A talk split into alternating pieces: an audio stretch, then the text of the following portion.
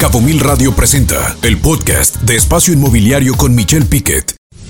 MLS BCS, la organización de profesionales en bienes raíces más grandes en Baja California Sur. Certeza a vendedores, compradores y agentes inmobiliarios. Presenta su sección Sinergia Inmobiliaria. Y en ese sentido, precisamente tenemos la sección con William Scott, también es CEO de Baja Smart, quien también es secretario general del MLS. William, ¿cómo estás? Muy bien, Michelle, espero que te encuentres muy bien también. Me, encuentro muy bien y también sé que está contigo el licenciado Luis Arturo Báez, socio de BCH Attorneys, y estaremos hablando sobre las, las posibles implicaciones legales de la ausencia de las licencias para corredores de bienes raíces, ¿no, William? Platícanos tu comentario. Así es. Primero que nada, quiero saludar a toda la gente que nos escucha el día de hoy, especialmente a los interesados en informarse sobre asuntos relevantes en la industria inmobiliaria en el estado de Baja California Sur y especialmente a, a estas personas que quieren saber más sobre el MLS-BCS, la Asociación de Vendedores más profesional y sofisticada de México. Hoy me da mucho gusto contar con la presencia del licenciado Luis Arturo Báez, socio de la firma de abogados BCH Attorneys. Hemos hablado mucho, Michelle, sobre la profesionalización de la industria inmobiliaria en Baja California Sur y cómo esto termina beneficiando al consumidor. Hoy, como bien dices, vamos a hablar sobre las implicaciones legales de la ausencia de licencia para agencia de bienes raíces. Luis Arturo, ¿qué nos puedes decir al respecto? Bueno, antes que nada, este, pues muchas gracias Michelle por, por permitirme estar aquí con su auditorio. Eh, es, un tema muy, muy interesante porque cambió toda la panorama de las implicaciones legales que tienen los, los agentes inmobiliarios. se modificó en el momento que entró en vigor la ley que regula los agentes profesionales inmobiliarios en el estado de California Sur. Eh, primero que nada, para, primero que nada para dar contexto, esta es una ley de tipo administrativo que se publicó en el diario oficial del estado el 20 de julio de 2017. Eh, un dato muy importante de esta ley es que es una ley de, orden público e interés social.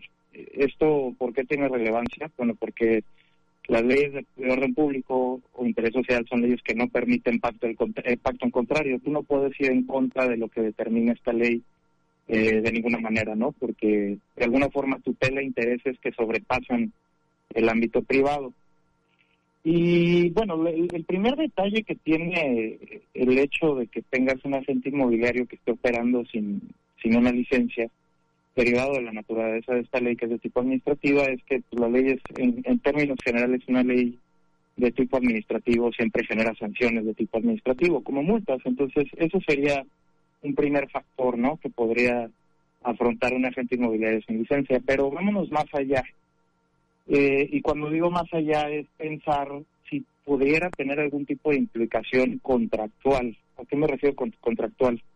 Cuando me refiero a contractual es una implicación entre la relación cliente y agente inmobiliario.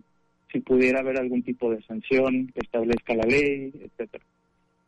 Em, ahora, e, es un poquito técnico lo que voy a mencionar, pero acepto de dar una premisa de la lógica de lo que voy a mencionar la lógica de los contratos en general es, eh, si, tú, si tú firmas un contrato, ya sea de arrendamiento, de compraventa, cualquier tipo de contrato que esté reglamentado en ley, si tú omites algún detalle dentro del contrato, este puedes aplicar supletoriamente lo que determina la ley, ¿no? Si omitiste eh, algo referente a la fecha de pago en tu contrato de compraventa plazos, pues vas a lo que determina la ley de cómo se tiene que hacer el pago, ¿no?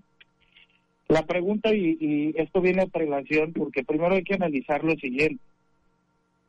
El contrato de listing agreement, que es el contrato que todos conocemos que se firma con los agentes inmobiliarios, ¿es un contrato reglamentado en ley o es un contrato que no se encuentra reglamentado?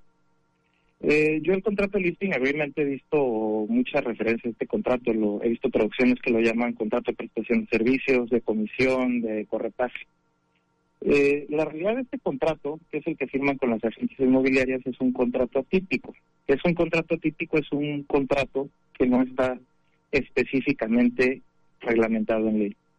Ahora, ¿cómo se interpretan estos contratos? La ley dice, pues bueno, para interpretar estos contratos le tienes que aplicar las reglas del contrato con el que tenga más relación o que se asemeje más, ¿no? Y esto, esto, es, esto es interesante por lo siguiente. El contrato de listing agreement, que es un contrato de intermediación, tiene una relación muy estrecha con dos tipos de contratos. Uno es el contrato de comisión, que es un contrato puramente mercantil. Y tiene relación con este contrato porque a los agentes inmobiliarios se les paga una comisión. Dígase que el pago o su pago depende de la concretación de un negocio en particular que se les encomienda, como es el que celebre, se celebre una operación inmobiliaria, sin que ellos intervengan directamente en ella. Eh, y a segundo nivel, en lo que respecta a la profesionalidad y capacidad que tiene que tener el agente inmobiliario, les deberían de aplicar las reglas del contrato de prestación de servicios. ¿Por qué? Porque ya ahora con esta ley se exige que los agentes inmobiliarios tengan un cierto nivel de capacitación, que tengan una licencia y que estén, bueno, capacitados con todos los tipos de cursos y demás que exige la ley. Esto es, esto es sumamente relevante porque si tú le aplicas al contrato de listing agreement, por analogía, las reglas y porque te lo permite la ley, al ser un contrato típico, las reglas del contrato de prestación de servicios en lo que respecta a las cualidades que tiene que tener un agente inmobiliario, nos encontramos con que el contrato de prestación de servicios determina el Código Civil Federal que aquellos casos en los cuales alguien, alguien preste un servicio donde la ley exige un título para alguna profesión en particular, la persona que no tenga el título y, y, y, proporciona este servicio, además de incurrir en las penas respectivas, no tendrá derecho a cobrar retribución por los servicios profesionales que haya prestado. Pues lo, que, lo, que, se está diciendo, Luis, eh, perdón que te interrumpa, está interesante y déjame entenderlo bien. Si hay alguien que no tiene la licencia que la autoridad eh, aquí en el estado pide, que no en todos los estados está, déjame entenderte, Luis, no está obligado el comprador o quien sea el, que deba de pagar esta comisión al vendedor, para entenderlo bien, no está obligado a pagársela porque está incumpliendo la ley al no haberlo puesto y al no haber cumplido con el contrato? Pues si aplicamos por analogía este artículo que debería de aplicar, este, tendría la facultad de retener el pago. Yo no, yo no llamaría un tanto, este, no está obligado, vamos a decir que tendría la facultad de retener el pago por la ausencia de licencia. O sea, lo que tenemos que hacer es tomar las licencias, así lo entendemos, ¿no, William? Nos queda un minuto. Deberían de la gente tomar las licencias para poder estar cumpliendo dentro de la ley. Eh, ¿Es correcto, Luis y William? Es correcto, Michel. Es una profesión que necesita conocimiento, se necesitan cursos, experiencia, y lo que está pidiendo la ley ahora es que esta gente esté capacitada y que tenga una licencia para vender bienes inmuebles. Y si no la tiene, el consumidor tiene el derecho a no pagar el servicio. Es, un, o sea, por más que se tenga un contrato de compraventa, digo, de exclusividad para vender un bien inmueble, el consumidor tiene todo el derecho de decir, señor, usted no está capacitado, no tiene licencia, no debo pagar. Y estos casos se dan, Michelle, cuando tenemos a un agente informal representando un vendedor y el vendedor no se siente bien representado por falta de experiencia. En este caso, el consumidor en todo su derecho puede decir, no me representaste bien, no estoy obligado a esto que firmé porque no tienes una licencia. ¿Qué tema, William? ¿Qué tema acabas de poner en la mesa? Eh, el 70% de los agentes inmobiliarios aquí en Los Cabos no tiene una licencia.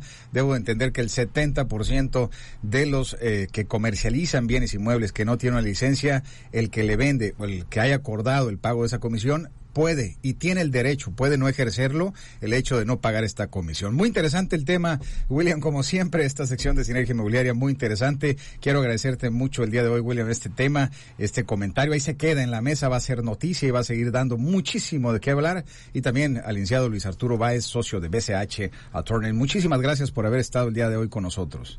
Muchas gracias, Michelle.